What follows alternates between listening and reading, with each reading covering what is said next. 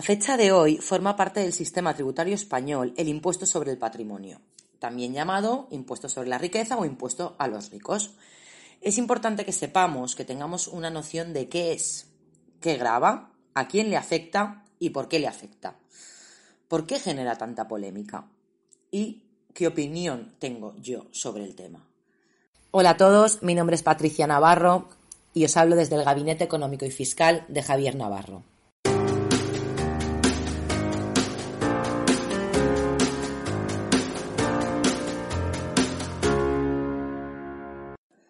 Hoy voy a empezar por el final. Voy a empezar dándoos las gracias por escucharme, pero sobre todo os doy las gracias por ser curiosos, por tener curiosidad de, bueno, a ver esto qué es, qué es el impuesto este, qué va. Dicho esto, muy bienvenidos y uh, comentaros que hacía tiempo que quería hablaros del impuesto sobre el patrimonio. Primero de todo, ¿de qué estamos hablando? Este impuesto graba lo rico que eres, graba el conjunto de bienes y derechos de contenido económico de lo que seamos titulares. También tiene en cuenta las cargas y gravámenes que disminuyen su valor.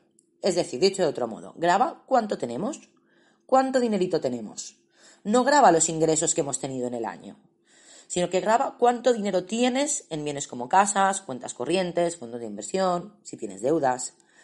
Hablamos de un impuesto estrictamente individual, Aquí no podemos decir, eh, tributo con el pariente o con la parienta que me sale mejor. No, aquí no podemos realizar una tributación conjunta. Hablamos de un tributo directo que graba los bienes de los que soy titular y es de carácter personal. Es un impuesto que se paga, quien lo pague, y luego veremos por qué lo digo, una vez al año. El importe que se paga, entre otras cosas, eh, veremos que se paga de manera progresiva, es decir, cuanto más tienes, más pagas. No es un 21% fijo como por ejemplo lo es el IVA, ¿no? ¿Quién es el sujeto pasivo de este, de este impuesto? ¿A quién, ¿A quién le corresponde? Bueno, pues aquí bueno, hay muchas matizaciones, pero lo que quiero es que os llevéis un concepto general. ¿vale? Entonces, esto afecta. Los sujetos pasivos, los residentes en España, que tributan por la, totalidad de su patrimonio, independiente de donde esté. Lo que se llama una obligación personal o por obligación real, los no residentes en España, los que no son residentes, tributan por los bienes y derechos que estén en España. Ejemplo, Uh, por ejemplo, me lo invento un poco, pero bueno, Michael, Douglas tributa en España al tener su mansión llamada Sestaco en uh, Vaidemosa, que por cierto tiene 80 hectáreas, sí, 80, hectáreas. Y esta finca he leído que perteneció a Sisi de Austria, Sisi emperatriz. Pero bueno, ¿vale? Uh, ¿Quién lo tiene que presentar? Bueno, porque tú puedes pensar, oye, y yo, yo no lo he entregado, lo debería de haber presentado. Bueno, pues están obligados a presentarlo aquellos contribuyentes que una vez aplicados las deducciones y bonificaciones, que también las comentaremos, es decir, una vez aplicados los descuentitos, ¿eh? uh, pues resulte una cuota a ingresar o aunque no te dé, imagínate que no te da una cuota a ingresar, el valor de tus bienes y derechos resulte superior a 2 millones de euros. Es, es muy interesante en este, en este impuesto uh, conocer su historia. Este impuesto nació, was born, en 1977. Se llamaba Impuesto Extraordinario de Patrimonio y en un principio se introdujo la fiscalidad con carácter temporal. Además, eh, eh, se introdujo con un carácter censal. Eso quiere decir que no recaudaba. Se creó para, pues, para tener un control sobre la renta. Se entregaba un inventario de bienes y si no lo habías declarado en el IRPF, pues cantaba. Pero ¿qué pasó? Que en 1991 se quedó, y se quedó además con fines, con fines recaudatorios. Bien, el tema no termina aquí. El tema no termina aquí porque eh, se quedó, se quedó desde 1991, se quedó aquí hasta el 2008, donde Zapatero en 2008 lo suprimió. Suprime el gravamen del impuesto de patrimonio. Bueno, a ver, realmente lo que hace es bonificarlo al 100%. Es decir, no se quitó de las leyes, sino que se añadió que dicho impuesto estaba bonificado al 100%, o sea, se acabó la recaudación en 2008. Pero en 2011, cuando España estaba en crisis, cuando España necesitaba dinerito, se vuelve a restablecer.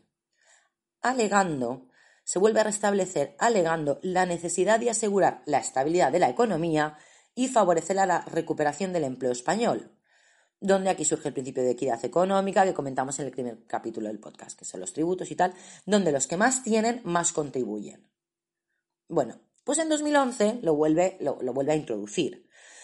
alegando también, aparte de lo que he comentado, dice, no, bueno, esto será algo transitorio, algo temporal, exclusivamente exigible los años 2011 y 2012 para ayudar a la crisis, ¿eh? Eh, exigible los años 2011 y 2012 y se presentan en el año siguiente, 2012 y 2013. Y tú dices, bueno, venga, va, recaudación adicional, aceptamos barco como animal acuático. Pero resulta que tampoco acaba aquí, porque cada año lo han ido prorrogando hasta día de hoy. Cada año se prorroga mediante un decreto ley. Cada año miramos con emoción si se ha prorrogado. ¡Ay, pillines! Que el Producto Interior Bruto subió, que el paro ya bajó, que la crisis pasó y aquí seguimos renovando el impuesto. Bueno, ahora a lo mejor hay otra crisis, pero bueno, mm, si no fuera por el tema de la pandemia, lo estaban renovando. Ay, no os engañáis. Bueno, vista la historia. ¿Por qué tiene tanta controversia? Porque bueno, ya lo que he contado pues puede generar, pero bueno, lo que voy a decir es muy importante ya que España es el único país de todos los países que tienen un impuesto análogo o parecido que encima lo tiene cedido a las comunidades autónomas. Es decir, ¿qué significa un impuesto cedido a las comunidades autónomas? Esto ya lo he comentado en otros podcasts, pero bueno, me repito. Que el Estado ha cedido, en el caso del impuesto sobre el patrimonio, ha cedido la competencia normativa sobre el mínimo exento, la tarifa, las deducciones y bonificaciones del impuesto. Por comentaros algunos ejemplos, esto significa que cada comunidad autónoma decide si no cobra dicho impuesto. Si lo que pagas por este impuesto, es decir, dependerá de lo que pagas por este impuesto dependerá de dónde residas, ya que cada comunidad autónoma decide si bonifica este impuesto no. Por ejemplo, eh, en el caso de Madrid está bonificado al 100%. Los residentes en Madrid pagan cero pelotero. O por el contrario, vamos, eh, en Baleares, por ejemplo, no está bonificado, por ejemplo. Eso tiene que ver Ah, como he dicho al principio, por eso digo quién lo pague, porque no en todas las comunidades se paga. Ah, también cada comunidad autónoma decide las exenciones. Por ejemplo, en Cataluña el mínimo exento es de 500.000 euros. Baleares, por ejemplo, su mínimo exento se establece en 700.000 euros. Decide también la tarifa, el tipo de gravamen. Y este impuesto, en este impuesto también se cede ah, la recaudación, es decir, el dinerito que se recauda proveniente de este impuesto se queda en las comunidades autónomas. ¿Qué pasa? Que esto crea un follón, una disparidad de opiniones y un debate importante. Ah, que por cierto, hablando de, debate, hay un debate, a mí, me gustó mucho verlo, sobre eh, este tema con Jordi Évole, que se llama El rompecabezas español. Eh, de, Salvados, ¿no? donde se reúnen, eh, por ejemplo, nuestra Francina Armengol de las Islas Baleares, Miguel Ángel Revilla de Cantabria, Ángel Garrido de Madrid y un par más. ¿no? Para que os hagáis una idea, según el dinerito que tengáis, la tarifa en Asturias varía del 0,22 al 3%. En Baleares, por ejemplo, la tarifa oscila entre el 0,28 y el 3,45%. En Madrid, en cambio, como hemos comentado, pues está bonificado al 100%. Esto parece que afecta a unas 200.000 personas de este país, donde solo un 33% contribuye. ¿Qué graba? ¿Cómo es? Bueno, pues el esquema mental del impuesto sobre el patrimonio es sencillo, ¿no? Ah, pues graba los bienes y derechos ah, que tenemos, quitamos las deudas, nos da una base imponible, aquí le quitamos la reducción, el mínimo exento, nos da una base de liquidable, lo multiplicamos por un timo de, de, gravamen, nos da la cuota íntegra. Y aquí, donde le quitamos las bonificaciones y deducciones autonómicas. Las deducciones y bonificaciones autonómicas. Nos da la cuota líquida, la cuota a ingresar. Bueno, entonces hemos dicho que el impuesto grava todos los bienes y derechos de contenido económico.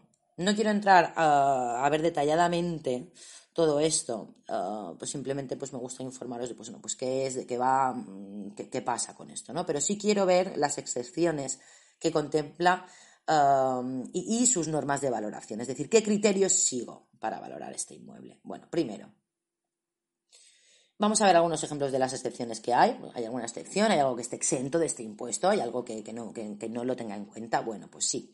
Pues, ah, con carácter general, a grandes rasgos, pues comento algunas. Está exenta tu vivienda habitual, la vivienda habitual del contribuyente. Del contribuyente. ¿Hasta cuánto? Hasta un importe de 300.000 euros. Es decir, si tu casa vale 250.000 euros, está exenta. Si tu casa tiene un valor de 350, 50 no estarían dentro de la exención. Vale. En el anterior podcast eh, comentaros que definimos lo que Hacienda consideraba vivienda habitual. Y recordemos que a efectos de la aplicación de la exención tiene la consideración de vivienda habitual aquella en la que el declarante resida durante un plazo continuado de tres años. Bueno, pues está otra cosa que está exenta también del patrimonio empresarial eh, es el patrimonio empresarial y profesional, es decir, los bienes y los derechos de las personas físicas necesarios para el desarrollo de su actividad económica empresarial, siempre que ésta se ejerza de forma habitual, personal y directa por el contribuyente constituya su principal fuente de renta. Esta es importantísima, es muy importante. Pero bueno, simplemente la, la, la, comento ya, puede ser que la veamos en más profundidad. Bueno, otra cosa que está exento es el ajuar doméstico. El ajuar doméstico son los efectos personales y del hogar, los muebles, utensilios domésticos, enseres, ropa. Bueno, pues todo esto está exento, no te van a ver a, ver, a medir qué, qué vale tu ropa interior, ¿no? O tu ropa. Bueno, pues esto te lo dejan fuera. Gracias. Vale. Otra excepción, eh, objetos de arte y antigüedades, siempre y cuando no superan unas cantidades máximas. Bueno, hay una serie de excepciones, más y tal. Muy bien. Hemos visto que graba mis bienes y derechos, hemos visto pues, que hay cosas que no entran, mi vivienda no entra hasta un punto, mi ajuar doméstico no entra hasta un punto, pues muy bien. ¿Y ahora qué, qué, valoro? O sea, um, um, la, siguiente pregunta podría ser, Kusha, ¿cómo lo valoro esto? ¿Qué importe digo que vale? ¿Qué importe le pongo? ¿Cómo lo valoro? Muy bien. Bueno, pues por ejemplo, en el caso de los bienes inmuebles de las casas, esa casa que tengo tan bonita en el pueblo, ¿eh? ¿qué, valor, eh, ¿qué valor cojo? Bueno, pues hay que coger el mayor de los tres valores siguientes, es decir, el mayor, o, bien que, sea del, del valor catastral o del valor comprobado por la administración. Por ejemplo, si la administración nos hubiera dicho que vale esto, uh, tendríamos que decir el valor de, que nos ha dicho la administración, el valor que ya nos dice, o el valor de adquisición. Es decir, vuelvo a repetir, pillamos el mayor valor de los tres. ¿Vale? O sea, ya sabemos un poco, tenemos una pista de cómo calificar este, este inmueble. Y aquí es posible que haya un cuarto valor en un futuro, pero bueno, lo están mirando. Vale. Repito, entonces, el mayor de los tres, muy bien. Y, por ejemplo, ¿y, el dinero? El dinero, pues, ¿qué lo mido? Bueno, pues si tuviéramos depósitos en cuenta corriente o de ahorro, se computarían por el mayor de los dos siguientes. O el saldo que tengo a 31 del 12, o el saldo medio del último trimestre, el mayor de los dos. Aquí no valdría, eh, pues si se coge el, saldo a 31, eh, pues el 30 del 12 eh, lo saco. No, es el mayor de los dos. Muy bien. ¿Qué pasa entonces? Ah, como he comentado, bueno, pues es un impuesto que genera mucha polémica. Ah, tal y como comenté en el podcast de las elecciones, hay partidos que lo quieren suprimir y otros, por el contrario, que lo quieren armonizar. ¿Vale? Armonizar es que todo el mundo, las comunidades, eh, las comunidades autónomas, eh, pues esté igualado, ¿no? Que en Madrid sea cero y en otro lado sea tanto, pero eso es un follón, ¿vale? Es un impuesto progresivo por tramos que, aunque no es muy alto, hablamos eh, que depende mm, de cada comunidad autónoma, pero bueno, aunque no es muy alto, sí que es uno de los más altos de la Unión Europea. La mayoría de países lo han suprimido y en España Ah, pues como estoy comentando, pues hay un, partido que lo quería suprimir hasta un partido que lo quería armonizar. Vale. Unos opinan ah, que el Estado tiene más ingresos si dejamos este, este dinerito. Otros, si dejamos este impuesto, ¿no? Que, con fines recaudatorios. Otros dicen que eso no es verdad, que es contraproducente, que es contraproducente tener este impuesto. ¿Por qué? Pues porque hay fuga. Es decir, que la peña se va a vivir a otro lugar es, o sea, es que es una cosa un poco lo que pasa, como Madrid ha bonificado al 100%, pues mm, parece que la mayoría de gente figura como residente en Madrid al estar bonificado al 100%. Bueno, pues entonces unos dicen que, otros dicen que, unos dicen que sí, que entra dinerito y otros dicen que por el contra que no, que hay fuga, que la peña se irá de aquí, que la peña se va de aquí. Bueno, yo eso, eso no lo sé porque no, no, no me encargo yo. No sé si compensa o no tenerlo. Lo que sí creo yo es que pagas un impuesto dos veces. Es decir, lo que yo tengo, mi casa, mi dinerito, todo eso yo ya, ya, ya he pagado impuestos por eso. O sea, es volver a pagar impuestos por algo que ya he tributado. Y eso, para mí, para mí, da lugar a una doble imposición. Tengas el dinero que tengas. Bueno, creo que yo he dado mucha información en poco tiempo. Uh, ¿qué, creo que os tenéis que llevar de, de, este podcast? ¿no? Bueno, pues que sepáis que es un impuesto que graba lo que tienes, que es un impuesto cedido a las comunidades autónomas donde cada comunidad autónoma decide eh, lo que está bonificado, la tarifa. Es un impuesto que afecta a los residentes en España si sale una cuota a ingresar o bien si supera a 2 millones de euros. Em, que se paga o se presenta cada año y actualmente se está decidiendo, o eso dijo el gobierno, que em, si está la intención pues de, de, mm, más allá de suprimirlo, parece que sí está la intención de armonizarlo.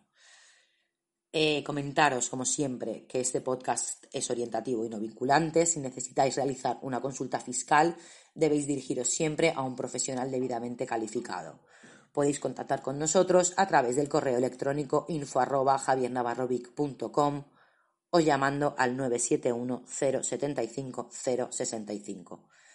Ahora sí me despido. Gracias y hasta la próxima.